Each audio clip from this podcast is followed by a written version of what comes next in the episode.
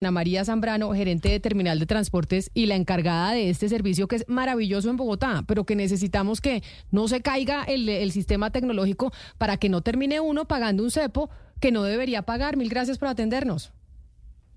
Camila, buenos días, buenas tardes ya.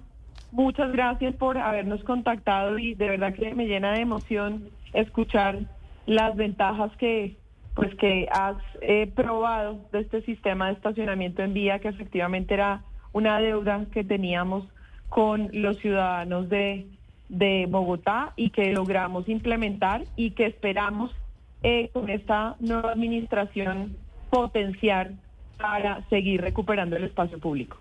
Pero entonces, venga, doctora Zambrano, es que, mire, mi caso, que pues obviamente es el mío, ya se pagaron los 100 mil pesos, pero le va pasado a otra gente que nos ha escrito ¿cómo hacer? Porque es que si es un abuso y uno dice, ¿en dónde reclamo? Entonces le decía yo al señor que me puso el cepo, dígame dónde llamo a reclamar, a decir que acá hay un error, que es que esta cosa no funciona. Me dice, no, eso le toca por el chat y ahí usted pone un PQR y le ponen, eh, y usted empieza a chatear y yo puse el PQR, no sé qué, y obviamente eso es un chatbot, eso no es un ser humano que le conteste a uno. Mandé las fotos, mandé todo, pero ni idea qué va a pasar con mi reclamación. Mire, Camila, al principio déjeme, permítame, eh, gerente Ana María, contarle también mi caso, porque al principio esto funcionaba muy bien. A mí me parecía un poquito, digamos, tener que meter un, pago por PS o por tarjeta de crédito para pagar, digamos, 8 mil pesos era como, bueno, como, como mucho vaina. Pero bueno, uno lo hace. Pero es que de ahí, en, de unos meses hacia acá, eso no funciona e incluso a mí la aplicación me ha dejado pagar y luego me sale transacción eh, rechazada, pero luego le estoy hablando de una hora después. Entonces ya aprendí que quedo expuesta al bendito cepo, entonces ya dejé de parquear en esos sitios y prefiero parquear en un parqueadero porque no quiero que me pase lo que le pasó a Camila, que salga y mi carro tiene un cepo. Bueno, entonces dos cosas. La primera, lo que va a pasar con, con lo que le sucedió a Camila es que nosotros tenemos unos canales de atención que funcionan siete días a la semana, 24 horas. Tenemos una línea de atención al usuario, que gracias por permitirnos reiterar esta línea de atención, 423-3630. El correo electrónico zona de parqueo pago arroba terminal de transporte y a través de nuestra asistente virtual eh, CIPI, que funcionamos a través de WhatsApp con el 305-939-3333.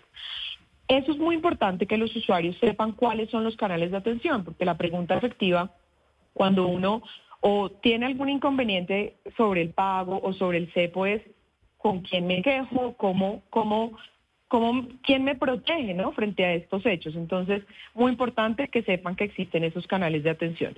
Claro, pero me está escribiendo aquí una oyente, perdóneme doctora Zambrano que la interrumpa, que le pasó lo mismo, me está escribiendo al 301-764-4108, que no es cierto que esos eh, canales funcionen 24 horas, que porque el fin de semana pasado le pusieron un cepo y estuvo desde las 7 de la noche hasta las 10 de la noche llamando para reclamar y nadie le contestó. Y ahí es importante aclararle a la audiencia que a usted le cobran el cepo que cuesta 100 mil pesos, pero además de esos 100 mil pesos del cepo, le cobran los minutos que usted estuvo parqueada. Entonces usted puede, y entonces entre más se demoren en quitárselo, pues más sigue eh, la, la caja registradora cobrándole los minutos del parqueo.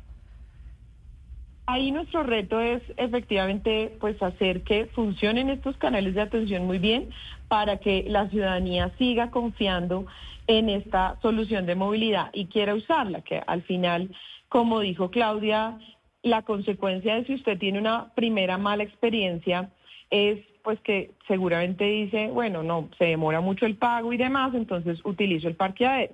Pero acá el mensaje que quiero reiterarle a todos los oyentes es que la terminal de transporte de Bogotá está muy comprometida con el aliado tecnológico que es la ETV para lograr que esta aplicación funcione y tenga el nivel de servicio que todos necesitamos y es garantizar transacciones rápidas, porque eso es lo que necesitan hoy nuestros usuarios, y seguras.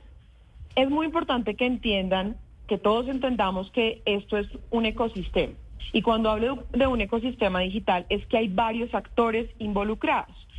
A varios nos ha pasado, por ejemplo, que queremos usar Facebook, eh, bueno, cualquier red social y no nos carga. Entonces pensamos o cualquier aplicación es, no, pues la aplicación no sirve. Pero es que detrás hay por ejemplo, un proveedor de Internet que también ahí tiene que garantizar un servicio. No, claro, pero doctora Zambrano, por eso pues eh, yo, yo entiendo que usted nos está explicando que ustedes tienen proveedores de internet que contratan, etcétera, etcétera, y que les, que les prestan el servicio, pero pues el distrito sí nos está cobrando una plata por parquear en la calle, que insisto, me parece maravilloso porque es acabar esas mafias de antes que le cobraban a uno y si uno no pagaba le rayaban el carro. Pero pues tiene que funcionar. A mí, yo ¿qué culpa tengo yo que ustedes, el, el, el proveedor, no les funcione? O que, o, que tengan la aplicación caída y entonces porque tienen la aplicación caída y yo no pude entrar, entonces me ponen el cepo y me toca pagar sí o sí, porque es que el señor esta mañana me dijo, no se lo quito hasta que usted no me pague. Y me tocó pagarle en efectivo porque no hubo otra opción. Ajá, no he terminado de explicar en qué consiste el ecosistema. No me refiero a nuestro proveedor de Internet. Me refiero a que todos los usuarios tenemos distintos proveedores de Internet que pueden fallar en algún momento y eso también está demostrado. Y eso afecta que entonces la gente mencione que la aplicación no funciona, pero hay un error por parte del proveedor de Internet con el usuario. La otra cosa que puede pasar es con las entidades financieras. Con las entidades financieras nosotros tenemos unos acuerdos, tenemos una pasarela de pago y ahí también hemos tenido dificultades. ¿En qué estamos trabajando? En fortalecer esa pasarela de pagos. Antes, por ejemplo, se demoraba esa transacción 10 minutos. Estamos en el trabajo de lograr que esa transacción se demore menos de cinco minutos para que las personas, insisto, puedan utilizar de manera rápida y segura esta solución de movilidad. Sí, señora Zambrano, yo tengo ahora una pregunta respecto a horarios, pero de las zonas de parqueo. Uno llega a parquear y hay siempre un letrero donde dice, por ejemplo, de lunes a viernes entre las 7 y las 9 de la noche, algo así. Es decir, si yo llegara a parquear ahí, en esa zona, a las 9 y media de la noche, ¿yo no tendría que pagar? Las áreas, tenemos en este momento 17 áreas en la ciudad, más de 8 mil cupos de parqueo en vía. Este año esperamos lograr más de 2.500 cupos de parqueo en vía que van a, insisto, seguir recuperando el espacio público. Las áreas tienen diferentes horarios y usted puede efectivamente hacer uso. Esta es, de hecho, una de las ventajas más importantes. Nosotros hacemos un análisis para que esos, esos tramos, esos cupos de parqueo en vía se puedan utilizar durante toda, todo el horario y usted tenga la tranquilidad de poder usarlos. Eh, sin que eso vaya a generar alguna afectación en el tráfico y por ahí pues que em, haya alguna multa asociada a estacionar en un lugar que está prohibido, porque para eso existen las zonas de parqueo pago, que son lugares autorizados para parquear en vía. Pero mire, señora Zambrano, le voy a contar otra experiencia distinta con el parqueo en pago en Bogotá, que como le digo, a mí me parece fantástica que esa, esa implementación que se ha hecho. Y es, y le digo exactamente la ubicación en Bogotá. Esto es calle 65, 66 con quinta, al frente de un restaurante que se llama Sorela. Varios restaurantes hay ahí. Ahí ustedes tienen un espacio de parqueo público. Y llegué yo a las 8 de la noche un viernes a parquear ahí y resulta que dos de los parqueaderos eh, de espacio público había una empresa de ballet parking que se llama Parking Point ocupando con sus conos dos espacios. Y yo dije, pero ¿por qué el ballet parking puede ocupar este espacio que es de parqueo público? Pero no solo eso, parqueé y resulta que llega un señor y me dice, Monita, bien cuidado. Y le dije, no entiendo, voy a pagar aquí por, eh, por la aplicación. Me dijo, no, es que la aplicación no le funciona. Le dije, no entiendo cómo así que no me funciona. Y básicamente lo que me dijo es que aquí los cuido yo. O sea, más o menos es, si usted no me da la plata a mí, pues le rayo el carro. Entonces, ahí cómo funciona y qué control se está haciendo también eh, de esas zonas para evitar, obviamente, que suceda eso. Bueno, lo primero es que nosotros estamos ah, haciendo alianzas con diferentes establecimientos comerciales, con los ballet parking, para que puedan utilizar nuestros espacios de parqueo en vía y contribuir con esta solución de movilidad para que ese, esos, esos mal parqueados no nos afecten. Ah, o sea, el, ballet parking les está arrendando a ustedes esos espacios. Exactamente, hacemos alianzas comerciales con ellos y y pues hoy, hoy estamos operando con ellos de manera articulada y organizada para respetar el espacio público. Tenemos ahí retos de seguir convenciendo a los ballet parking para que hagamos alianzas y, nos, y, hagamos un pacto para recuperar el espacio público y para evitar el mal parqueo y en eso seguiremos trabajando.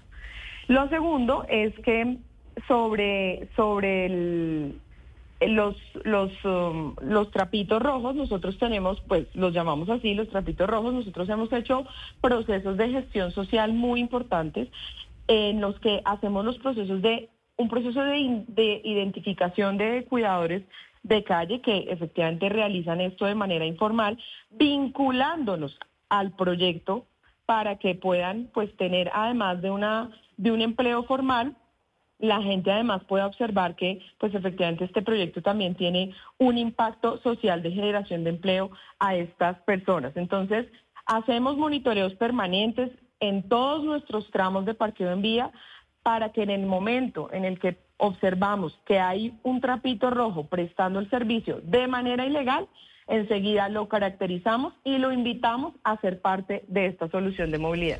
Pero entonces, doctora Zambrano, para que resumamos la gente que está en Bogotá utilizando el sistema y tiene alguna queja, reclamo o comentario, ¿a dónde se comunica para poder iniciar todo el trámite?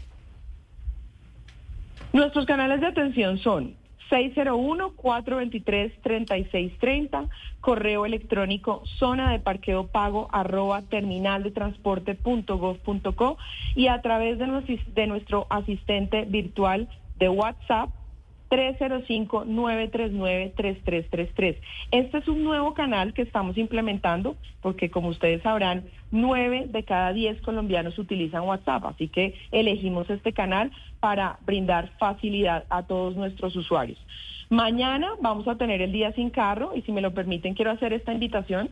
Vamos a tener en nuestras zonas de parqueo pago 560 cupos para bicicletas totalmente gratis. De hecho, no es solo para mañana y eh, eh, mañana vamos a hacer especial énfasis, pero las bicicletas en las zonas de parqueo no pagan, es gratuito. Todo por contribuir a la movilidad sostenible que necesita nuestra ciudad. Pero una última pregunta, y estoy viendo en las imágenes que estamos poniendo a través de nuestro canal de YouTube de Blue Radio en vivo sobre los canales que usted nos acaba de decir para poderse comunicar, que el horario de atención es de lunes a viernes de 8 de la mañana a 5 de la tarde y el sábado de 10 de la mañana a 4 de la tarde. ¿Qué pasa si a usted le terminan poniendo el cepo a las 8 de la noche? ¿Le toca esperarse hasta el día siguiente? Y entonces ahí el marcador va eh, corriendo y corriendo y corriendo. Garantizamos, gracias por, por, por verificar eh, el tema, porque a través de WhatsApp tenemos eh, siempre atención disponible, entonces corregiremos esta información en la página web y reiterarle a los usuarios que están los canales de atención dispuestos para acompañarlos y motivarlos a que utilicen esta solución de movilidad.